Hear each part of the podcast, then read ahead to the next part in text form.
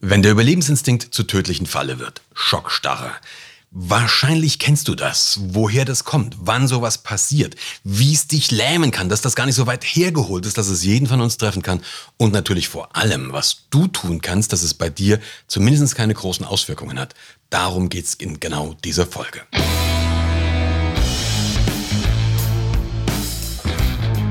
Guten Tag, meine Damen und Herren, hier spricht Ihr Kapitän. Herzlich willkommen zu Remove Before Flight, deinem Podcast für CEOs, aber natürlich nicht nur für CEOs, sondern für alle Menschen, die Verantwortung tragen, die sich für Themen wie Wirtschaft, wie Kommunikation, wie Management und sowas ähnliches interessieren. In diesen Tagen passiert etwas Besonderes, nämlich es ist der Start eines Prozesses, eines Gerichtsprozesses. Ähm, verklagt worden sind Airbus und das Air France. Und es geht um einen Unfall. Es geht um den Unfall des Fluges Air France 447. Vielleicht erinnerst du dich, wahrscheinlich nicht an die Flugnummer, aber wahrscheinlich erinnerst du dich, obwohl es schon ein paar Jahre her ist. Es war der 31. Mai 2009. Damals ist ein Flugzeug abgestürzt, der Air France, ein Airbus A330, und die waren auf dem Weg von Rio de Janeiro nach Paris. Mitten über dem Atlantik ist das Ding abgestürzt, 228 Menschen an Bord, keine Überlebenden. Was ist da passiert? Ich versuche das jetzt wirklich knapp zu machen und dir wirklich bloß einen ganz groben Überblick zu geben, um einfach zu verstehen, was da passiert ist, weil unser Thema ist ja weniger die Technik, sondern was das mit den Menschen macht und was wir vor allen Dingen daraus lernen können. Die hatten ein kleines technisches Problem. Und zwar sind so die sogenannte Pitot-Rohre eingefroren. Das sind so kleine Rohre, die messen den Luftdruck und an diesen Dingen hängen letztendlich die, die meisten Instrumente im Cockpit. Also der Fahrtmesser, der Höhenmesser, das, das, der, der, das Messgerät, das dir anzeigt, ob du steigst oder sinkst. Und so ein Zeug hängt da alles dran. Wenn die vereisen, ist das natürlich blöd, weil dann hast du keine vernünftigen Daten mehr. Gute Nachricht erstmal, dieses System ist nicht nur einmal da, also wenn eins von diesen äh, Röhrchen vereist, dann hast du immer noch zwei andere, es ist mindestens dreimal da, aber in dem Fall sind tatsächlich alle drei vereist. Auch das ist nicht na, dramatisch. Das ist jetzt blöd, du hast ein Problem im Cockpit, aber es ist nicht dramatisch. Ja, das Flugzeug fliegt ja. Und das, das, das kannst du dir so vorstellen wie im Auto, wenn im Auto, wenn du fährst und dein Tachometer geht plötzlich kaputt, dann bist du ja auch nicht sofort, äh, überschlägst du dich, sondern das Auto fährt erstmal weiter. Aber du hast natürlich eine wichtige Information nicht mehr. Du weißt nämlich nicht, ob du zu schnell oder zu langsam bist. Beim Auto, klar, ob du zu langsam bist, das siehst du, aber ob du zu schnell bist, siehst du nicht mehr. Und so ähnlich ist es im Flugzeug. Was aber natürlich passiert, wenn diese Dinge, wenn diese Dinge kaputt sind oder wenn die keine Informationen mehr liefern, dann sagen die Systeme des Flugzeugs, irgendwas ist hier schief. Und ein ganz wichtiges System ist der Autopilot. Und dieser Autopilot kriegt jetzt keine vernünftigen Daten mehr. Und dann sagt er, weißt du was, darauf habe ich nun gar keinen Bock, dafür bin ich nicht gebaut. Ihr lieben Piloten, jetzt tut mal was für, ihre, für euer Geld, ich bin raus. Und tatsächlich sowas passiert, bei widersprüchlichen Daten oder unklaren Daten schaltet sich der Autopilot ab. Auch das ist ja kein Problem an und für sich, weil du hast ja zwei Piloten oder Pilotinnen im Cockpit und das, dafür sind die ja ausgebildet, dass sie das Flugzeug fliegen, eben auch ohne Autopilot. So weit die Theorie. Bei Air France war es jetzt aber anders. Das, was die nämlich gemacht haben, die haben das Flugzeug nicht einfach fliegen lassen, sondern die haben eine Situation völlig falsch eingeschätzt. Die haben gedacht, dass sie viel zu schnell sind und haben deswegen die Nase vom Flieger hochgenommen nicht die haben gedacht, sondern der fliegende Pilot. Der fliegende Pilot in der Situation war ein Co-Pilot, der war auf der rechten Seite gesessen und der dachte, wir sind zu schnell, also nehme ich die Nase hoch. Kannst du dir auch vorstellen, wenn ein Flieger zu schnell ist und du nimmst die Nase hoch, fängt er das Steigern. Logisch wie am Berg, wenn du mit genau gleich viel Gas weiterfährst, wird das Auto langsamer. So wäre es mit dem Flieger auch. Fakt ist aber, dieser Flieger ist gar nicht zu schnell geflogen, sondern der war völlig normal. Und wenn du jetzt die Nase hochnimmst, dann wird er zu langsam. Wenn ein Flieger zu langsam wird, dann passiert was Blödes, wenn er deutlich zu langsam wird. Irgendwann reißt die Strömung an den Tragflächen ab. Die Luftströmung, ja, der, der, die, die Tragfläche wird ja von Luft umströmt und diese Luftströmung macht letztendlich, dass wir fliegen. Also die generiert diesen Auftrieb. Wenn die zu langsam ist, dann reißt diese anliegende Strömung ab. Strömungsabriss nennt man das folgerichtig oder Stall.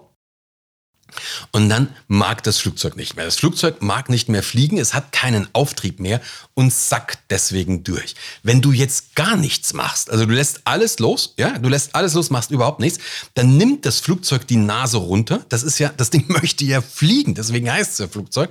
Nimmt die Nase runter, holt sich also wieder Geschwindigkeit und dadurch habe ich wieder anliegenden Luftstrom an den Tragflächen und damit fliegt er wieder. Das würde das Flugzeug gerne machen, wenn ich es lasse. Die haben das aber nicht, beziehungsweise der fliegende Pilot, der fliegende Co-Pilot hat, hat dem Flugzeug das nicht erlaubt. Der hat weiter diesen Stick, den es beim Airbus gibt, das hat ja nicht so ein Ruderhorn, sondern einen Stick, weiter nach hinten gezogen und hat das Flugzeug damit dauerhaft in diesem Stall festgehalten. Es hat also dauerhaft diesen, diesen, diesen, er hat dieses Flugzeug dauerhaft in diesem überzogenen Flug, Flugzustand gehalten. Und damit sind die wirklich wie ein Stein aus dem Himmel gefallen. Die haben Basics der Fliegerei nicht beachtet. Die hatten eine hochgradig dysfunktionale äh, Kommunikation. Als Pilot, als trainierter Pilot schüttelst du eigentlich den Kopf bei dem, was da passiert ist. Und du fragst dich, warum haben die das nicht gemacht?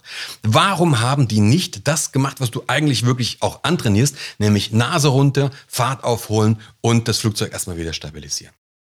Aber du kennst mich, wenn das nicht deine erste Folge dieses Podcastes ist, dann weißt du, ich bin immer ganz, ganz weit weg davon, irgendwelche Schuldzuschreibungen zu machen, weil es gibt bestimmte Effekte, die können jedem von uns passieren. Jeder von uns passieren. Da bist du nicht dagegen gefeit, da bin ich nicht dagegen gefeit. Diese Effekte treten ein, wenn bestimmte Rahmenbedingungen zu, zu, zustande kommen. Und dann haben die mehr oder weniger so einen Automatismus. Und dieser Automatismus, der kann sehr, sehr gut für uns sein. Der kann uns den Hals retten. Er kann uns aber eben auch den Hals kosten. Genauso ein Automatismus ist hier eingetreten. Wir schrauben noch mal ein bisschen zurück. Du kannst dir das jetzt so vorstellen, mitten im Reiseflug, die sitzen also tiefenentspannt, haben den Sitz nach hinten, haben wahrscheinlich einen Kaffee in der Hand oder einen Tee und fliegen vor sich hin, langweilen sich ein bisschen und plötzlich geht das eben los. Du hast so dieses Lüdelüt, Lüdelüt, Lüdelüt, das ist so das Zeichen beim Airbus, dass der, dass der Autopilot sich ausschaltet oder ausgeschaltet wird. Und ähm, plötzlich hast du ein Problem und du weißt erstmal nicht was. Und wenn du jetzt, was du eben hattest, die falsche Reaktion hast, verschlimmert sich das, das Problem und es löst Stress aus. Ich bin mir ziemlich sicher, dass du dich schon mal in so einer Situation befunden hast, wo du nicht mehr ein noch aus wusstest, wo du dir absolut nicht zu helfen wusstest, wo du dich wie gelähmt gefühlt hast. Vielleicht ist dir sowas in einem wichtigen Gespräch, vielleicht sogar in einem Bewerbungsgespräch, in einer Verhandlung schon mal passiert wo du in dieser Situation da saßt, du hast einen trockenen Mund, es fällt dir überhaupt nichts ein. Danach, wenn du draußen bist, dann fallen dir tausende Dinge ein, die du hättest sagen können, was du hättest machen können, wie du hättest reagieren können. Aber eben in der Situation passiert dir nichts. Da passiert dir, da passiert nichts, da fällt dir nichts ein und du sitzt tatsächlich wie das Kaninchen vor der Schlange. Der Hintergrund ist auch ein ganz einfacher. Unser Gehirn schaltet in einen Emergency-Modus um. Also unser Gehirn schaltet um in einen, in einen Modus, der unser Überleben sichern soll. Jetzt musst du aber wissen, das Gehirn stammt halt aus einer Zeit, da, spann, da standen wir nicht an der Spitze der Nahrungskette und wir sind definitiv noch keine Flugzeuge geflogen und wir haben auch keine Bewerbungsgespräche oder Verhandlungen geführt. Sondern unser Gehirn stand aus einer Zeit, da sind wir irgendwie im Wald auf Jagd oder auf, auf Sammeltour gewesen.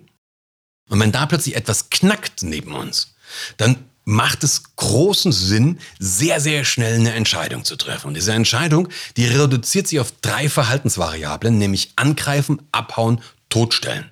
Diese drei Dinge, die kann unser Gehirn. Also es knackt irgendwann. Dieses Gehirn geht in, dieses, in diesen Überlebensmodus. Ähm, da passieren ein paar Sachen. Namentlich ist es unter anderem das Stammhirn, was sich da einschaltet. Und das Stammhirn kann eben, wie gesagt, nur angreifen, abhauen, totstellen. Das Stammhirn checkt, was da kommt. Ist das, was da kommt, größer und langsamer? Abhauen. Ist das, was da kommt, kleiner, angreifen, selber fressen. Wenn das, was da kommt, größer und schneller ist, dann ist angreifen ein blöder Plan. Ja? Aber abhauen ist auch ein blöder Plan. Also machen wir das dritte, nämlich totstellen. Und das macht mit Raubtieren Sinn. Die meisten Raubtiere brauchen nämlich Bewegung. Und wenn du überhaupt nicht dich bewegst und nicht im Wind stehst vor allen Dingen, dann hast du eine relativ gute Chance, dass dieses Tier dich nicht wahrnehmen kann. Macht also einen Sinn. In einem Flugzeug, wenn sich der Autopilot gerade ausgeschaltet hat, ist es aber hoch kontraproduktiv. In einem Bewerbungsgespräch, wenn du eigentlich eine gute Figur machen solltest, dir was Intelligentes einfallen solltest, ist es hoch kontraproduktiv. Das ist unserem Hirn aber wurscht, es reagiert so. Warum? Weil es so programmiert ist. Und genau das, genau das ist bei denen auch passiert. Die haben also diese, diese, diese Bedrohungssituation gehabt, dieses extreme Stressmoment. Und ab diesem Moment waren sie bis kurz vorm Schluss nicht mehr in der Lage, einen klaren Gedanken zu fassen. Bis zum Schluss konnten die sich nicht mehr orientieren. Die haben bis zum Schluss tatsächlich, bis ganz kurz vorm Schluss, tatsächlich nicht erfasst, was eigentlich gerade passiert. Die haben es einfach nicht begriffen. Und die haben es auch nicht geschafft, aus diesem Effekt rauszukommen und die, die, den Überblick erstmal wieder zu erlangen. Also diese, dieses Situationsbewusstsein, diese, dieses Verstehen, was gerade passiert, haben die bis zum Schluss nicht geschafft. Und du stimmst mir wahrscheinlich zu, erstmal zu begreifen, was gerade passiert, das ist die Basis dafür, dass ich nachher eine intelligente Entscheidung treffen kann. Was löst so ein Stress eigentlich aus? Was sind so diese Stressauslöser? Jetzt gehen wir vom Flieger mal weg. Jetzt gehen wir auch von dem Säbelzahntiger in der Steinzeit weg. Was löst Stress aus? Stress wird eigentlich immer vom Gleichen ausge ausgelöst. Stress wird ausgelöst von einer Bedrohung.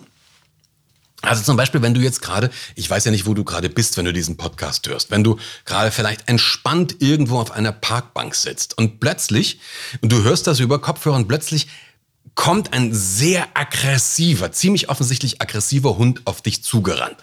Das ist eine objektive Bedrohung. In dem Moment, wenn das passiert, vermute ich, ist deine Aufmerksamkeit bezogen auf das, was ich gerade erzähle, sehr, sehr eingeschränkt.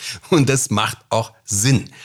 Das Gehirn kann aber zwischen einer objektiven und einer eingebildeten oder imaginären Bedrohung nicht unterscheiden. Und jetzt haben wir hier die erste große Krux. Weil ganz, ganz viele Sachen, die wir so als Bedrohung erleben in unserem, in unserem Leben, sind gar keine echten, sind gar keine objektiven Bedrohungen, sondern sind vermeintliche Bedrohungen, also Sachen, die in unserem Kopf sind, ja, die eigentlich gar kein großes Szenario haben, aber für uns ein eigenes, für uns ein potenzielles Bedrohung oder wir malen uns aus, was passieren könnte und davor haben wir Angst.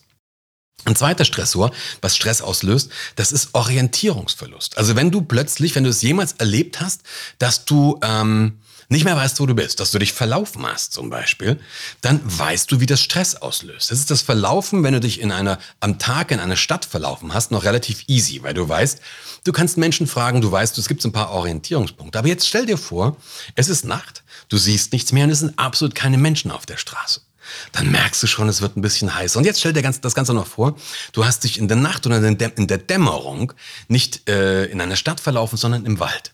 Keine Menschen, du siehst, es wird, es wird dunkel, du siehst immer weniger. Und jetzt merkst du schon, das verändert was. Also Orientierungsverlust.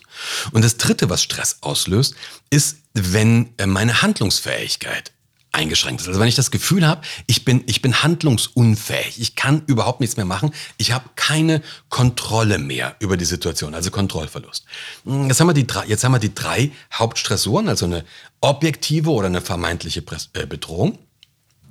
Wir haben Orientierungsverlust und wir haben Kontrollverlust. Das sind die drei Stressoren. Und alle drei dieser Stressoren sind jetzt bei Air France auf einmal eingetreten. Du hast also eine Situation, die extrem bedrohlich ist. Also du weißt, es läuft gerade was richtig aus dem Ruder. Dein Unbewusstes weiß auch, dass, dies, dass das eine eine vitale, also eine potenziell tödliche Bedrohung für dich ist. Also wenn du das nicht in den Griff kriegst, dann wird dich das umbringen. Also das ist in dem Fall eine objektive Bedrohung. Stressor Nummer eins. Stressor Nummer zwei, Orientierungsverlust. Die hatten überhaupt keine Ahnung, was passiert. Die hatten überhaupt keine Ahnung, was passiert, geschweige denn, wo sie sich gerade befinden, wo sie im Raum befinden, sich im Raum befinden. Die wussten noch nicht mal, ob sie steigen oder sinken. Also die hatten einen absoluten Orientierungsverlust. Und die haben natürlich auch keine Idee gehabt, was sie machen sollten. Die haben zwar versucht, der eine hat versucht zu ziehen, es hat aber nichts gebracht, der andere hat irgendwas anderes gemacht. Die haben sich auf bestimmte Details konzentriert. Das ist auch noch so eine, so eine Krux, die dann passiert. Der Fokus wird, wird eingeschränkt. Wir, wir konzentrieren auf, uns auf bestimmte Details. Aber sie haben immer stärker dieses Gefühl gehabt, wir sind dem Ganzen ohnmächtig ausge, ausgeliefert. Und jetzt geht tatsächlich dieser blöde Teufelskreis los. Und übertragen wir das aufs, aufs, normale Leben. Ich glaube, wenn du ein bisschen jetzt übertragen kannst, das Ganze, und wenn du ein bisschen abstrahieren kannst, dann kennst du diese Situationen von dir. Du hast das vielleicht mal erlebt, dass du in so einer Situation drinne warst, wo du Schwierigkeiten mit Kollegen oder Kolleginnen hattest. Du weißt gar nicht, was da das Problem eigentlich war. Du weißt auch gar nicht, was dir eigentlich vorgeworfen wurde. Und du weißt auch nicht, was das mit dir, was du machen könntest, was du jetzt wirklich tun kannst. Vielleicht hast du in einer anderen Situation, warst du von, vor, einer, vor einer Aufgabe gestanden, ähm, dass du zum Beispiel bestimmte Werte, Werte von Messreihen ähm, an deine Chefs berichten sollst, ja. Und diese Werte, die du aber hast, sind nicht mal ansatzweise das, was deine Chefs von dir erwarten. Machst du mal so diesen, diesen kleinen Hint Dieselskandal bei VW. Und du merkst, du bist plötzlich in einer Situation, du weißt, ähm, du, kann, du hast keine Idee, wie du diese Werte positiv beeinflussen kannst, was du machen kannst, dass du bessere Werte bekommst. Du hast keine Idee, ähm, wie du das kommunizieren kannst. Ähm, du, du, bist vollkommen machtlos. Du weißt aber, wenn du das so kommunizierst, dann gibt's auf die, auf die Mütze. Es gibt eine Reihe von Beispielen. Ich glaube, du kannst dich, du kannst dich sehr, sehr gut da reinversetzen, wie sowas passiert und aber auch, was es mit dir macht und auch, wo du es schon mal erlebt hast. Wenn du jetzt von dir sagst, ich habe sowas noch niemals erlebt, dann hast du entweder ein Leben, was unglaublich langweilig ist, oder du machst dir was vor, du hast massive Wahrnehmungsfilter. Ähm, oder du solltest tatsächlich ein bisschen mehr Abenteuer in dein Leben bringen. Dann bist du noch nicht mal in der, in der Nähe von dem, was du eigentlich machen könntest. Also wenn wir das absolut nie haben, dann bist du wirklich richtig massiv auf der Safe Side. Und vielleicht solltest du dann mal ein bisschen mehr riskieren oder dich ein bisschen mehr trauen. Kommen wir aber zu unserem Punkt wieder zurück. Was kannst du jetzt, was kannst du jetzt machen? Das erste und wichtigste ist immer, immer wieder, in der Fliegerei nennen wir das Situational Awareness. Wenn du diesen Podcast schon ein paar Mal gehört hast, dann weißt du, ich habe schon einige Folgen zu diesem Thema Situational Awareness gemacht. Es geht darum, dass uns erstmal klar ist und bewusst ist, was passiert eigentlich gerade. Wenn uns das nämlich klar ist, dann haben wir eine Möglichkeit zu reagieren. Das Gemeine ist nur, wenn sowas völlig überraschend ausgelöst wird, wenn sowas völlig überraschend ausgelöst wird, dann geht dein Gehirn auch sehr überraschend in diesen Fight, Flight, Play, Dead Mode, also Angreifen, Abhauen, Totstellen Modus. Das geht sehr, sehr schnell. Und blöderweise, wenn das passiert, geht das Großhirn erstmal ein Trinken. Also das Großhirn, das, was für das vernünftige Denken zuständig wäre, das macht jetzt Pause. Und jetzt hast du ein Problem. Das, was du bräuchtest, ist gerade an der Bar und das, was dir, was dich gerade, was dir gerade wirklich nicht hilft, hat die Kontrolle übernommen. Das kannst du überbrücken, indem du dir, indem du dich vorbereitest. So ganz banal, indem du dich vorbereitest. Das ist der entscheidende Überbrückungslink. Wie kannst du dich auf sowas vorbereiten? Ja, zum Beispiel, wenn du Motorradfahrer und Motorradfahrerin bist, dann hast du hoffentlich mal ein Fahrertraining gemacht. Dann machst du ein Training, was du tust, wenn zum Beispiel überraschende Hindernisse auf, auftreten. Das gleiche kannst du als Autofahrer, Autofahrerin natürlich auch machen. Und hier trainierst du etwas. Du trainierst ein bestimmtes Verhaltensraster, das automatisiert ausgelöst wird, wenn du in eine schwierige Situation kommst. Ja, also ein, un, ein überraschendes Hindernis tritt, tritt auf und du machst ein ganz bestimmtes Verhaltensmuster. Darüber musst du nicht nachdenken. Das wird automatisch durch diesen Reiz ausgelöst. Genau das Gleiche machen wir in der Fliegerei. Wir machen bestimmte Grundmuster, die wir im Simulator so lange trainieren, bis sie automatisiert durchlaufen. Und das kannst du dir in deinem Business, in deinem Job auch überlegen.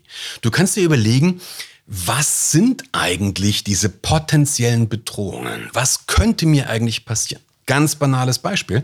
Es könnte morgen dein Chef kommen und dir sagen, mein Lieber, meine Liebe, es tut mir leid, aber du bist gefeuert. Du könntest tatsächlich morgen oder übermorgen deinen Arbeitsplatz verlieren. Wenn du selbstständig bist, es könnte morgen oder übermorgen einer deiner wichtigsten Kunden die Zusammenarbeit aufkündigen. Das könnte passieren. Auch wenn du jetzt sagst, es ist sehr, sehr unwahrscheinlich, dass das passiert. Es ist auch extrem unwahrscheinlich, dass drei unabhängig voneinander arbeitende Systeme mitten über dem Atlantik, mitten in der Nacht, plötzlich den Geist aufgeben. Das ist auch extrem unwahrscheinlich und es passiert. Also du kannst, dich, kannst hergehen und dich auf diese Szenarien, die potenziell passieren könnten, einfach mal vorbereiten. Du kannst dir überlegen, okay, was könnte passieren? Allein schon der Effekt, dass du dich damit auseinandersetzt, was passieren könnte, macht die Dinge für dich schon wesentlich weniger überraschend. Das ist naheliegend. Also wenn man, wenn man sich das bewusst macht, ist es eigentlich klar. Nur dadurch, dass du mal drüber nachgedacht hast, was könnte passieren, ist ein Großteil der Überraschung für dich schon weggenommen. Und der zweite Schritt ist natürlich auch logisch. Du überlegst dir dann, okay, wenn das passieren könnte, was würde ich dann tun? Gehen wir nochmal zurück. Wenn zum Beispiel dein Job, wenn du, wenn du morgen deinen Job verlierst, was würdest du dann tun? Du kannst dich heute Abend hinsetzen, von mir aus mit einer Flasche Rotwein, die muss aber nicht sein, und du kannst dir heute Abend überlegen, was würde ich tatsächlich dann, was würde ich dann machen? Wen gehe ich an? Habe ich Headhunter? Habe ich irgendwelche Jobvermittler? Habe ich irgendwelche Potenziale? Was würde ich tun? Und so kannst du das bei allen Dingen durch machen. Ich habe mal nach einem Vortrag eine Frau gehabt, die kam zu mir und hat dann gesagt, Herr Brandl, das Erste, was ich morgen früh tue, ich werde mich morgen mit meinen Kindern zusammensetzen und mit denen, wir haben ein sehr großes Haus, sagt sie, mit denen besprechen, was die machen sollen, wenn es zum Beispiel bei uns brennt oder wenn Einbrecher im Haus sind, also wo die hingehen sollen, wo die sich verstecken. Das werde ich morgen mit meinen Kindern besprechen. ist so eine banale Geschichte, aber genau das kannst du machen. Weil hier machst du den Loop schon zur zweiten, zur zweiten Brücke. Du hast das erste ist, du weißt nicht, du weißt nicht, was du, ähm, du weißt nicht, äh, du hast eine Du hast eine objektive Bedrohung. In dem Moment, wenn du, wenn du dich damit vorher schon mal auseinandergesetzt hast, dann ist sie nicht mehr, ist sie nicht mehr überraschend, hast du den ersten Effekt. Und wenn du dir dann auch nur überlegt hast, was du konkret tun kannst, welche Möglichkeiten du hast, dann hast du den zweiten Schritt, wie du diese, wie du dieses Szenario überbrücken kannst. Du hast also etwas Konkretes zu tun. Du kannst dir noch ein paar Fragen stellen. Du kannst dir, du kannst dir tatsächlich die Frage stellen, wenn du, wenn du so, wenn du dich so fühlst, ja, meine Gott, ich weiß nicht, dann kannst du dir die Frage stellen, bin ich gerade das Kaninchen? Also so ein bisschen, ne, bin ich gerade in diesem Kaninchenmodus? Allein für manche, die müssen da schon innerlich ein bisschen grinsen, das löst schon sehr, sehr viel aus. Also das wäre die erste Frage. Du kannst dir aber auch die Frage stellen, bin ich in der Schock, Schockstarre, Schockstarre, Schockstarre? Und wenn du jetzt ja sagst, dann kannst du wie in so einen virtuellen Hell Helikopter gehen und du kannst dir mal anschauen, was passiert jetzt hier eigentlich? Was passiert wirklich? Versuch dir das ganze Bild anzu vorzustellen. Versuch dir wirklich ein umfassendes Bild davon zu machen. Die gute Nachricht ist nämlich, im Normalfall hast du viel mehr Zeit als in einem Cockpit. In diesem Cockpit, die hatten nur ein paar Minuten. Im Normalfall hast du viel, viel mehr Zeit. Selbst in einer Verhandlung kannst du notfalls sagen, ich muss mal schnell aufs Klo und du kannst eine fünf Minuten Auszeit nehmen auf dem Klo und mal kurz drüber nachdenken, was passiert jetzt hier eigentlich gerade? Die zweite Frage, die du dir stellen kannst, was sind die Fakten? Also was sind die belastbaren Fakten? Wenn die das in diesem Cockpit gemacht hätten, dann hätten sie zum Beispiel gesehen, dass der künstliche Horizont eindeutig Steigen anzeigt. Das ist ein Instrument, was mit diesen Röhrchen nichts zu tun hat. Und dieses Ding, und zwar, da gibt's auch wieder drei Unabhängige und alle drei haben angezeigt, dass die Nase massiv nach oben gezogen ist. Wenn das der Fall ist, kann ich nicht zu schnell sein. Das geht einfach nicht. Also überleg dir in deinen Situationen, was sind wirklich die Fakten? Was sind wirklich die Fakten und was sind so diese Annahmen, die ich daraus geschlossen habe? Auch darüber habe ich in einer anderen Folge ja schon mal geredet. Also was sind wirklich die Fakten? Und wenn du die Fakten hast, dann kannst du dir überlegen, okay, welche Handlungsoptionen habe ich? Welche Handlungsoptionen habe ich? Und hier ist es wichtig, dass du nicht bewertest. Wir sind immer so schnell dabei zu sagen, Blödsinn, das funktioniert eh nicht, viel zu teuer, geht nicht, viel zu riskant, bom, bom, bom, bom, bom klammere das jetzt erstmal aus. Es geht überhaupt erstmal darum, Optionen festzustellen, dir zu überlegen, welche Möglichkeiten hast du, was kannst du machen, weil genau das wirkt gegen den dritten Effekt. Das, das verschafft dir eine Orientierung, wo bin ich, was, was sind die Fakten und welche Handlungsoptionen habe ich. Das bringt dir dieses, diese Überzeugung, ich kann was tun. Wenn du diese drei Dinge beachtest, wenn du dir das mal überlegst, erste Frage, was könnte überhaupt passieren in der Vorbereitung? Was könnte mir passieren? Wenn du dir dann überlegst, okay, was, was, welche Optionen habe ich dann? Und wenn du dir vielleicht als drittes überlegst, welche Fakten müssten eintreten, dass ich dann sagen kann, okay, ich bin wirklich in dieser Situation. Dann bist du schon ein großes Stück weiter im Bus. Dann hast du einen Plan für dich und mit diesem Plan kannst du wahrscheinlich sogar für die gravierendsten und schlimmsten Situationen einen Handlungsweg, einen Ausweg finden. Ich bin gespannt, wie es dir damit geht. Ich bin gespannt, was du da, was du, wie du das umsetzt, was du damit machst. Wenn du Lust hast, freue ich mich natürlich wie immer über ein Like oder eine Weiterempfehlung. Du kannst auch sehr, sehr gerne meinen, auf meinen YouTube-Kanal mal gehen. Auch hier kommen in den nächsten Wochen wieder immer mehr Videos dazu. Bis dahin wünsche ich dir erstmal viel Spaß. Wir hören uns auf jeden Fall, wenn du magst, in den nächsten in, in 14 Tagen wieder. Lass es krachen und bis bald. Ciao, ciao.